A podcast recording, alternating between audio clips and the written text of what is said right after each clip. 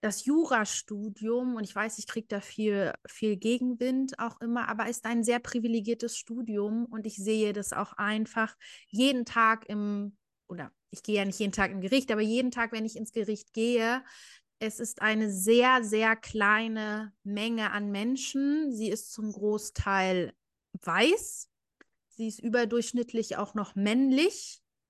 Und diese Gruppe entscheidet, hat sehr viel Verantwortung und sehr viel Macht. Und ich meine das gar nicht, dass es immer nur negativ ausgelegt wird, dass die da sitzen und sich denken so, hahaha, ich ruiniere dann dein Leben. Aber sie haben nur einen Mini- Ausschnitt an Lebensrealität. Sie stellen einfach nicht die Breite der Gesellschaft dar. Und das ist so unglaublich wichtig.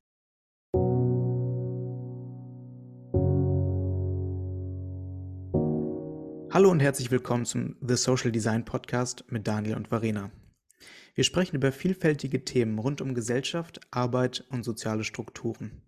Immer mit der Fragestellung, was kann jede und jeder von uns tun, damit wir sichere, erfüllende und gute Lebensrealitäten für alle gestalten?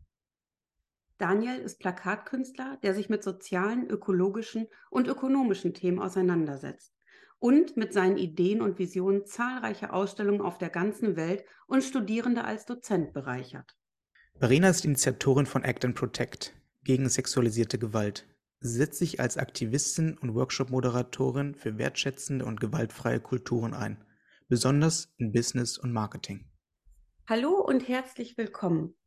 Unsere Expertin in dieser Folge ist Magdalena Schmidt-Weigand. Magdalena Schmidt-Weigand ist ehemalige Leistungssportlerin und heute arbeitet sie als systemische und Mental Health Coachin. Magdalena hat einen Master in Public Policy und ist neben ihrer Selbstständigkeit seit über vier Jahren Jugendchefin. Und in dieser Funktion das Gesicht der Kampagne Wir schöffen das zur bundesweiten Schöffinnenwahl.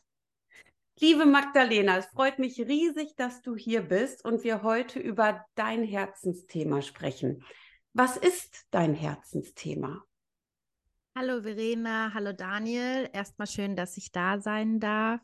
Ja, ich habe äh, mein Herzensthema hier mit äh, hingenommen. Du hast ja schon ein bisschen was erzählt. Ich bin Jugendchefin und gleichzeitig geht es bei mir in ja, meinem beruflichen Kontext viel um mentale Gesundheit. Und das wollte ich kombinieren, also mentale Gesundheit, Mental Health im Kontext Ehrenamt, im Kontext Aktivismus, Ehrenamt, wie es vor, was weiß ich, 30, 40 Jahren mal definiert worden ist, wie es da die Definition gibt, ist ja mittlerweile viel, viel vielfältiger. Deshalb sage ich auch immer noch Aktivismus, weil natürlich vieles heutzutage äh, aktivistisch ist, was gar nicht mehr so in diese klassisch etwas altbackene Ehrenamtsdefinition fällt. Mhm. Und gerade beim Thema Ehrenamt und ich glaube auch besonders im Bereich ähm, des Schöffinnenamtes gibt es ja ganz, ganz viele emotionale Belastungen, die da auch ähm, mit eine Rolle spielen. Sicherlich zeitlich, aber auch ähm, emotional, also an den Geschichten, die du vielleicht auch im Gericht miterlebst. Ist das so? Ja, das ist total so. Also vielleicht mal zur Erklärung für unsere Zuhörerinnen. Ich bin Jugendchefin, ich bin da ja so reingewachsen. Also meine Mutter war, seitdem ich denken kann, ähm, Chefin in unterschiedlichen Funktionen. Also da gibt es ja auch mittlerweile Finanzgericht und Sozialgericht. Und ich wollte das schon immer werden, war schon immer politisch interessiert, habe ja auch Politik studiert. Und hatte aber so dieses Herzensthema äh, junge Menschen, bin da auch so ein bisschen vielleicht mit guter Naivität reingegangen. Und je nachdem, wie ähm, bei Jugendgericht gibt es eine Rotation, also man ist für fünf Jahre dann sozusagen gesetzt, aber jedes Jahr ist man in einer anderen Abteilung, in einer anderen Kammer. Also das heißt jetzt auf Normaldeutsch übersetzt, man hat eine andere, einen anderen Berufsrichter, eine andere Berufsrichterin. Jedes Jahr ist man woanders. Und je nachdem, wie die organisiert sind, das sind alles so kleine Einheiten in sich, weiß ich dann manchmal vorher, worum es geht. Und manchmal mhm. weiß ich es nicht. Und zum Thema Jugendstrafrecht, also es betrifft junge Menschen bis dann ähm, 21, je nachdem, wie da der Reifeprozess äh, vorangeschritten ist und auch um Sexualdelikte. Ähm, und gerade generell natürlich Straftaten junge Menschen, aber vor allen Dingen auch Sexualdelikte ist einfach was, was ja unheimlich belastend sein kann. Hm. Und dennoch trittst du ja auch dafür ein oder vielleicht auch gerade deswegen, dass mehr Leute sich auch für das Ehrenamt der oder des Schöffen interessieren. Ähm, warum ist das wichtig? Warum, warum braucht es mehr Schöffinnen, um wirklich etwas zu bewegen? Aus meiner Wahrnehmung, da gibt es natürlich auch viel mittlerweile andere Menschen, die das teilen oder auch äh, wissenschaftliche Erhebungen zu, ist einfach diese Justizblase, nenne ich es mal so, nicht besonders divers. Und im Grundgesetz ist dieses Schöffinnenamt ja, also ist festgelegt, dass Schöffinnen ja einfach die Bevölkerung abbilden. Und ich habe es jetzt in dieser Kampagne ja auch miterlebt. Also sie ist jetzt vorbei, überall sind jetzt die meisten, ähm, sind in den meisten Bundesländern ist es jetzt durch. Das ist ein sehr langwieriger äh, Prozess, aber wir sind jetzt an dem Punkt, dass wir wahrscheinlich 60.000 Schöffinnen, das ist das, was wir brauchen für die nächste Amtsperiode, wahrscheinlich haben, ein bisschen mehr, weil die müssen auch noch irgendwie geprüft und etc. werden. Und ähm, es ist unheimlich wichtig, dass wir die Vielfalt der Gesellschaft abbilden, denn das Jurastudium, und ich weiß, ich kriege da viel, viel Gegenwind auch immer, aber ist ein sehr privilegiertes Studium und ich sehe das auch einfach jeden Tag im, oder ich gehe ja nicht jeden Tag im Gericht, aber jeden Tag, wenn ich ins Gericht gehe, es ist eine sehr, sehr kleine Menge an Menschen. Sie ist zum Großteil weiß. Sie ist überdurchschnittlich auch noch männlich. Und diese Gruppe entscheidet, hat sehr viel Verantwortung und sehr viel Macht. Und ich meine das gar nicht, dass es immer nur negativ ausgelegt wird, dass die da sitzen und sich denken so, hahaha, ich ruiniere dann dein Leben. Aber sie haben nur einen Mini- Ausschnitt an Lebensrealität. Sie stellen einfach nicht die Breite der Gesellschaft dar. Und das ist so unglaublich wichtig. Und im Rahmen dieser Kampagne, die es jetzt gab, ähm, habe ich ja sehr viel Anfragen bekommen, war sehr viel in den Medien und manchmal war es so ein bisschen abstrus, weil ich sage von mir selber, ich bin so divers wie ein deutsches Sauerteigbrot, denn ich bin weiß, ich komme aus einer Akademikerinnenfamilie, ich bin selbst Akademikerin. Das Einzige, was bei mir divers ist, ist, ich bin jung.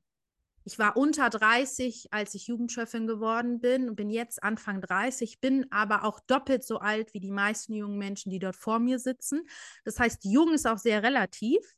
Wenn man sich aber mal so das Durchschnittsalter anguckt, was so bei 55, 60 liegt, dann bin ich natürlich jung bei den Chefinnen. Aber ich bin trotzdem unglaublich privilegiert und ich habe ganz viele Erfahrungen nicht, die auch ein Teil dieser Gesellschaft hat.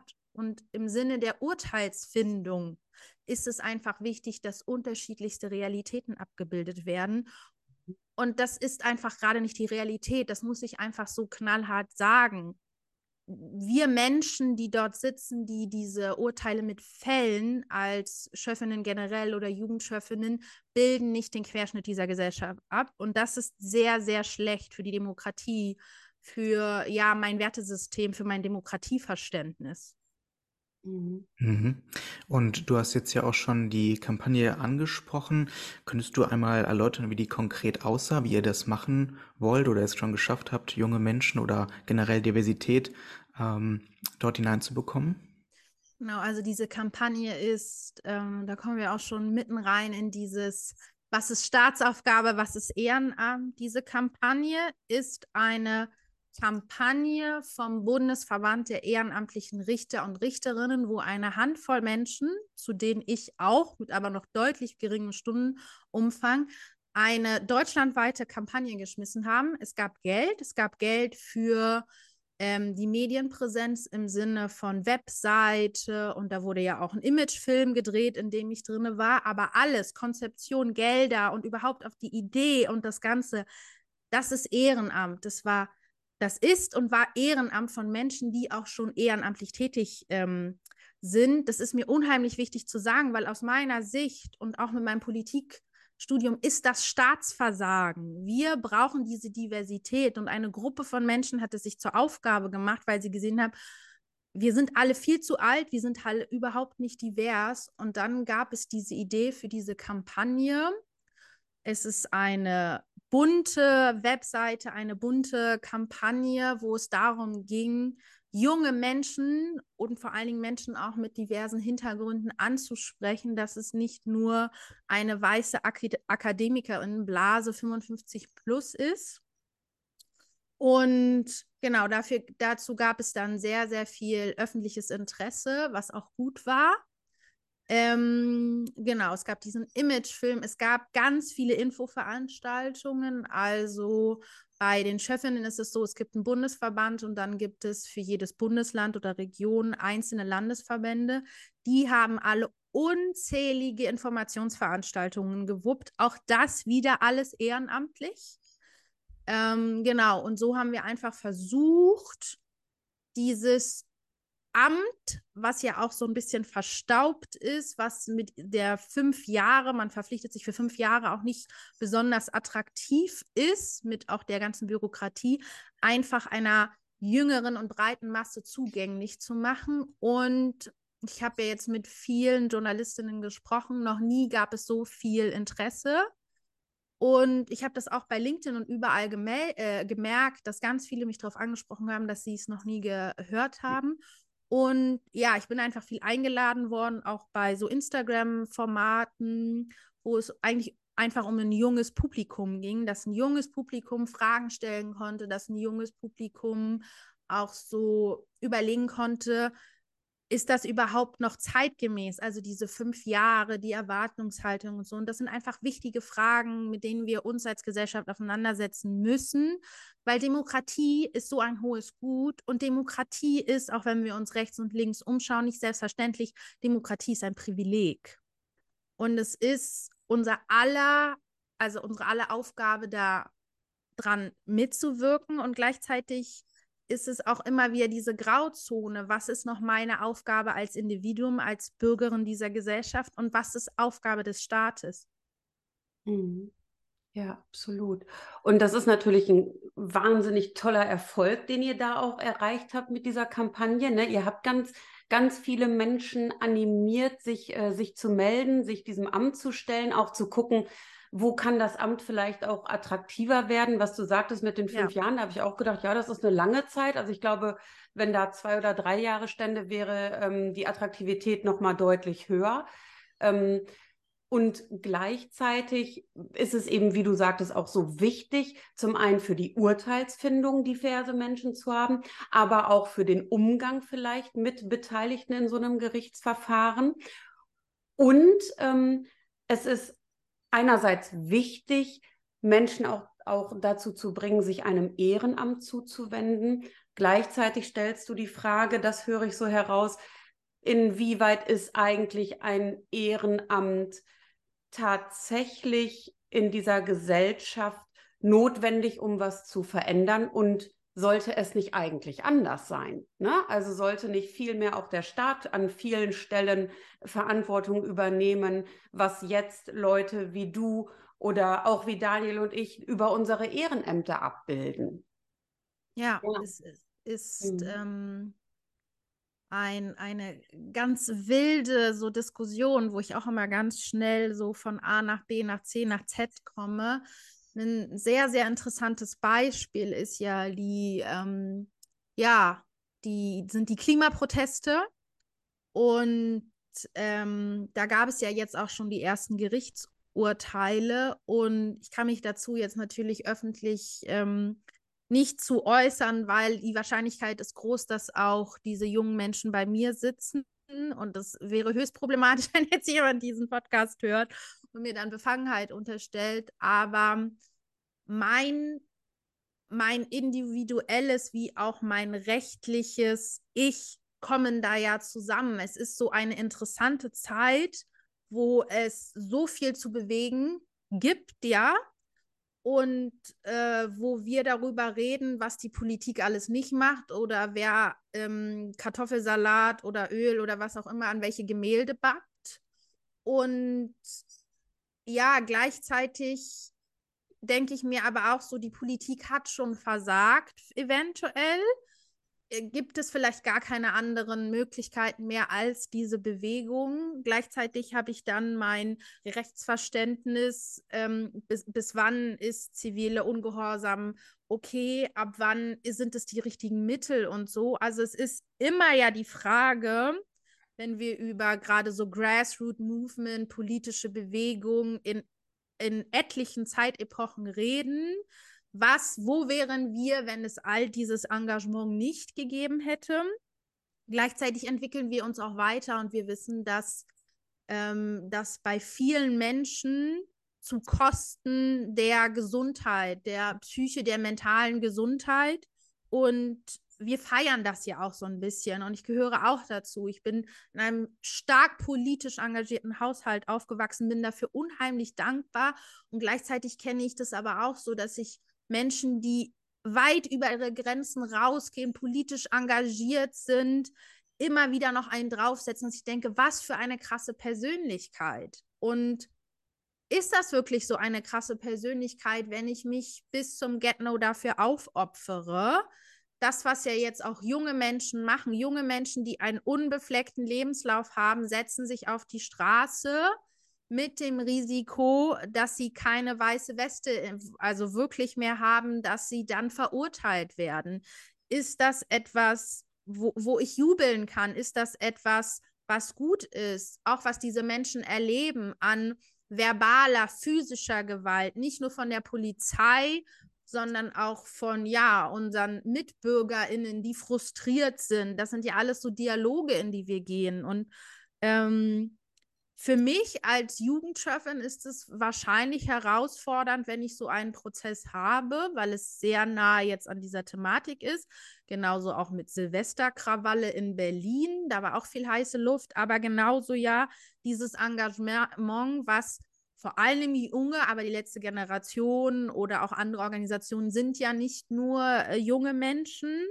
Also es gibt ja zum Beispiel auch äh, Omas gegen Rechts. Ich weiß das, weil meine Oma ist da Teil von und mittlerweile gibt es auch äh, Grannies for Future und so. Also es sind ja nicht nur zum Glück junge Menschen, aber das macht was mit mhm. einem. Also auch, auch wenn ich mit meiner Oma so rede. Auf der einen Seite ist es, glaube ich, für sie toll, Teil dieser Bewegung zu sein. Auf der anderen Seite ist es auch irgendwie bei so einer ehemaligen so Kriegsgeneration sehr frustrierend, wenn man immer wieder noch für diese Themen auf die Straße geht, sei es mhm. Klima, sei es ja Rechtstendenzen in dieser Gesellschaft. Das ist ermüdend, selbst wenn einem, sage ich mal, nichts Negatives auf einer Demo passiert, ist es ermüdend, ist es einfach psychisch, mental sehr, sehr belastend.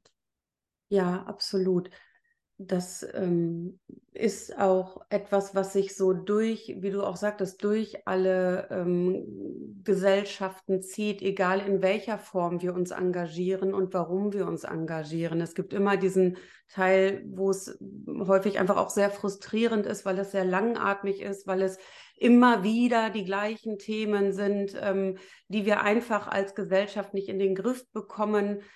Ähm, und jetzt ist für mich auch noch mal ganz konkret die Frage, wie achtest du denn da für dich auf deine mentale Gesundheit? Hm, also bei Gericht habe ich mittlerweile oder haben wir in Berlin ähm, ja das Privileg, muss man leider sagen, dass wir so Supervision bekommen können. Mhm. Das ist, glaube ich, deutschlandweit einmalig, soweit ich weiß, was schon sehr, sehr traurig ist, weil das ist ja, also mich hat in einem Zeitungsinterview, mit dem ich auch nicht sehr zufrieden war, aber ein Journalist gefragt, ähm, wie wir das so machen, gerade bei so Sexualdelikten, wenn wir Fotos etc. sehen müssen, dürfen, wie auch immer. Und ich habe immer gesagt, dieser sehr technische Prozess hilft. Also ähm, da habe ich bis jetzt auch zum Glück sehr gute Erfahrungen gemacht, dass einfach nur so viel wie gerade nötig gefragt wird, gerade die Opfer. Und wenn alles so technisch ist, gibt es einfach klare Rahmen und es ist an sich ein Beweismittel und hilft dann natürlich meistens ähm, bei schuldig. Und also für den Prozess selber helfen mir zumindest diese, diese, dieses Technische einfach, dass ich nicht so verloren bin in diesem, oh Gott, was kommt als nächstes, sondern dieses klare Büro, Verwaltung, was ja auch so ein bisschen angestaubt ist, hilft mir. Aber dann, genau, dann ist die Frage, wenn ich da rausgehe, wenn ich mein ganzes Papier abgegeben habe, etc., was ist dann? Und ähm, wenn mich jetzt so Menschen fragen, wie sie sich das vorstellen müssen, wenn ich es vorher weiß, ich weiß zum Beispiel, ich habe heute einen Termin und sei es nur 90 Minuten mit einem Sexualdelikt, wenn es geht, nehme ich mir nichts anderes vor. Das muss ich ganz ehrlich so sagen ich breche dann meistens, wenn ich rausgehe, nicht in Tränen aus, aber ich nehme das mit. Nur weil ich die Tür hinter mir zumache, heißt es nicht, dass es weg ist. Und Supervision, psychologische Unterstützung ist da das A und O. Ich meine, ich, ich arbeite in dem Bereich, ich bin da gut aufgestellt und habe ein großes Netzwerk. Ähm, mich würde natürlich total interessieren, wie gut es angenommen wird, wie viele Menschen das überhaupt wissen von, und es betrifft jetzt ja auch nicht nur in Anführungsstrichen Jugendchefinnen, es passiert viel bei Gericht für alle Beteiligten, was traumatisierend oder auch retraumatisierend, auch der Umgang miteinander. Ähm, oder wie dann auch einfach so Begegnungen und Erzählungen oder so sind. Das wird ja immer meistens so gefragt, dass es sehr bildlich ist, damit wir uns das gut vorstellen können. Also das ist der eine Punkt, sich da, also ich versuche mir möglichst nichts vorzunehmen oder in Erfahrung zu bringen, wenn ich die Möglichkeit habe, was ist heute dran, wie lang ist mein Tag äh, wenn gutes Wetter ist, damit habe ich sehr gute Erfahrungen gemacht. Ich wohne nicht so weit weg, es sind zweieinhalb Kilometer, also ich laufe auch zu Gericht. Ich brauche so ein bisschen was, weil es ist wirklich ja so eine ganz andere Welt, um mich so ein bisschen da so reinzufinden. Und mir hilft dieser morgendliche Spaziergang meistens dahin, um mich so ein bisschen einzugrooven in diese wirklich ganz andere Welt, weil es ist eine andere Welt. Ich bin ja auch selbstständig, das heißt, jedes Mal, wenn ich ehrenamtlich, aktivistisch unterwegs bin, treffe ich meistens die Entscheidung, in der Zeit kein Geld zu verdienen. Das muss ich auch mhm. einfach nochmal dazu sagen. Ähm, ich bin privilegiert genug, mir das leisten zu können, aber das ist auch nicht jeder. Und gerade wenn man selbst betroffen ist, also manchmal ist man ja auch ist mal was passiert und Gerichtsprozesse sind sehr nah dran und dann zu sagen, okay, ich könnte mich aber mehr engagieren und dann zu sagen, okay, das hat jetzt aber nichts mit mir und meinem Engagement zu tun, das abgrenzen zu können. Also Abgrenzung ist einfach sehr, sehr wichtig und ich würde mir da viel mehr ja, Werkzeug oder viel mehr Aufmerksamkeit auch vom, bei mir ist es jetzt das Land Berlin oder generell vom Staat. Also wir haben in Berlin jetzt die Supervision und es wird auch einiges über die Verbände gemacht, aber hier sind wir wieder beim Punkt Ehrenamt. Also Ehrenamt macht Angebote fürs Ehrenamt statt einfach der Staat. Also es ist auch wichtig vom Staat, wie auch Opferschutz, ähm, wenn es um sexualisierte Gewalt geht, dass da auch Berufsrichterinnen, aber genauso auch wir drauf vorbereitet oder auch nachbereitet werden. Und wir werden darauf nicht vorbereitet. Es gibt mittlerweile diese Anlaufstelle, was auch wieder nur aus dem Ehrenamt heraus gewuppt worden ist, weil der Verband gesagt hat von Berlin, wir brauchen das, gerade bei Sexualstraftaten, wir brauchen da äh, psychologische Unterstützung für die Jugendschöffinnen und Schöffinnen, aber sonst wären wir darauf überhaupt nicht vorbereitet. Mhm. Gibt es denn ähm, konkrete Wünsche, die du an den Staat adressieren würdest? Gibt es da irgendwie was, was du sagen würdest, das wäre gut, wenn das noch als Unterstützung dazu kommt? Ähm, ja, also erstmal eine bessere Vorbereitung die Einführungs- und Vorbereitungsveranstaltungen, auch die werden ehrenamt ehrenamtlich gemacht ähm, von dann den Landesverbänden. Die sind auch kein Muss, aber da kann man so ein bisschen, da geht es aber mehr so, ähm, wie läuft es so ab? Wie, wie werdet ihr vereidigt? Wie ist dann ne, so eure Rechten, eure Pflichten? So erstmal alles so ein bisschen grob, damit man das Gefühl hat, okay, ich bin ein bisschen vorbereitet. Dann erzählen vielleicht so Menschen aus der Praxis, aber auch vorab brauche ich ähm, einfach mehr Informationen, was steht mir zu und auch wie wichtig das ist. Einfach mehr Sensibilität. Ähm, bei ganz vielen Themen, mentale Gesundheit genauso wir haben ja jetzt auch diese Herausforderung mit Unterwanderung von rechts ganz extrem. Dazu gibt es jetzt auch wieder übers Ehrenamt ganz viel ähm, Engagement, denn es ist ja keine Zukunft, die kommt, sondern wir hatten die Fälle ja auch schon bei Berufsrichterinnen, dass wir da einfach ähm, nicht nur rechte Tendenzen, sondern einfach rechte Richterinnen im Amt haben und wir werden das in Zukunft auch haben im, bei den Chefinnen. Also da einfach mehr Verantwortung beim Staat, weil ich weiß ganz oft nicht, ich bin super gut vernetzt. Ich einfach weil ich aufgewachsen bin, weil ich so privilegiert bin. Ich weiß, wo ich mir Unterstützung hole. Aber das wissen ganz viele Menschen nicht. Und ähm, in so Fällen, wo ich einfach denke, ich kann nicht mehr und ich habe auch nicht das Vertrauen gegenüber meiner Berufsrichterin, meinem Berufsrichter oder ich denke, da ist jetzt jemand rechts und ich kann kein Urteil fällen. Ich weiß überhaupt nicht, wo ich hin soll. Also ich könnte mir vielleicht irgendwie helfen, weil ich dann einfach jemand bin, der so ganz klar ist und ich würde mich irgendwie durchsetzen. Aber das ist auch einfach nur ich, weil ich so aufgewachsen bin. Ja, also da gibt es sehr, sehr viel zu tun. Ja, anscheinend. Ähm, und ähm, das sind auch alles Punkte, die ich auch super gut nachvollziehen kann und die mich auch abhalten würden, tatsächlich mich freiwillig für so ein Amt zu bewerben. Insofern mh, hm, ist ja auch noch mal so und das ist auch vielleicht schon so ein bisschen die Abschlussfrage an dieser Stelle. Es braucht dieses Amt, es braucht ehrenamtliche Beteiligung noch zu einem sehr hohen Maß.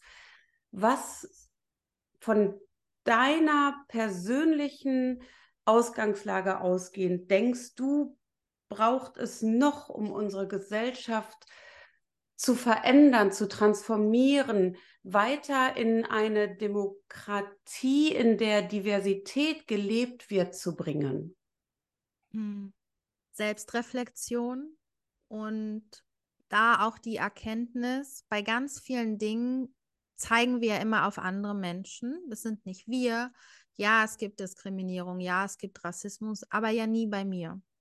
Und diese Selbstreflexion, dass wir alle in diskriminierenden, rassistischen Strukturen aufgewachsen sind, auch ich.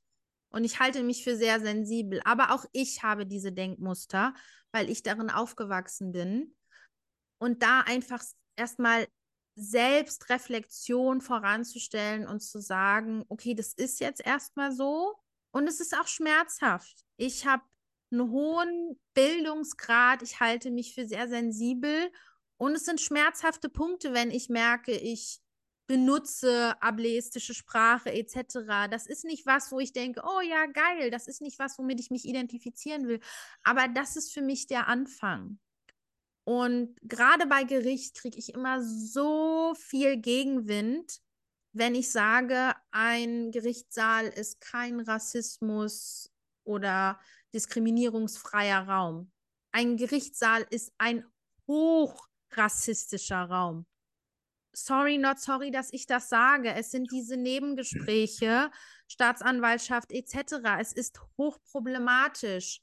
Und da einfach anzufangen und zu sagen, ich möchte gerade, ne, so Luft ablassen und es ist nicht okay, ich brauche was anderes. Das ist einfach so, so wichtig, wenn wir bei uns selber anfangen und gleichzeitig aber auch da zu akzeptieren, ich habe ein hohes Maß, was ich ab kann an dieser Selbstreflexion. Ich weiß aber, andere Menschen können das nicht.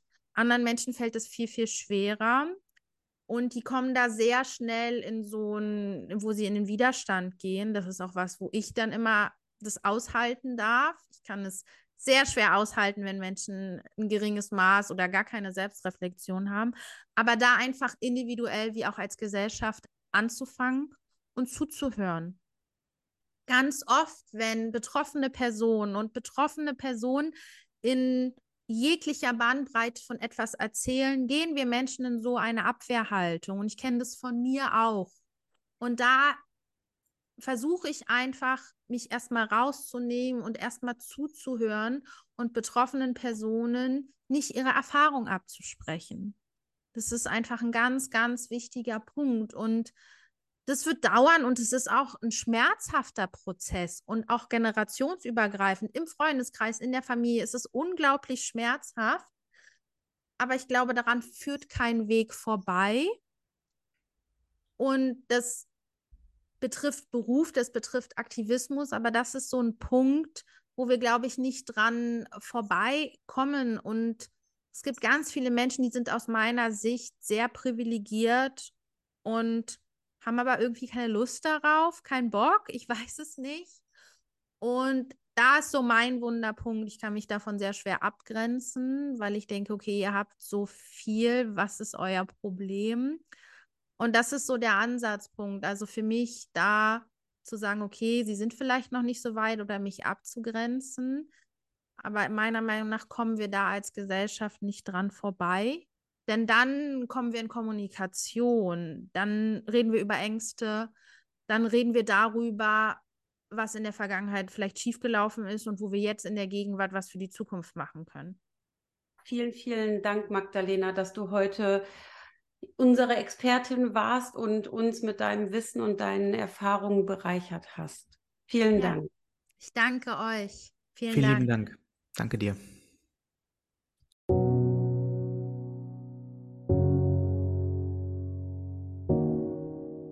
Weitere Informationen zu unseren ExpertInnen findet ihr hier in den Show Notes. Wir bedanken uns von Herzen für eure Aufmerksamkeit und freuen uns auf unser nächstes Gespräch und den Austausch mit euch. Wir wünschen euch eine vielfältig gestalterische Zeit.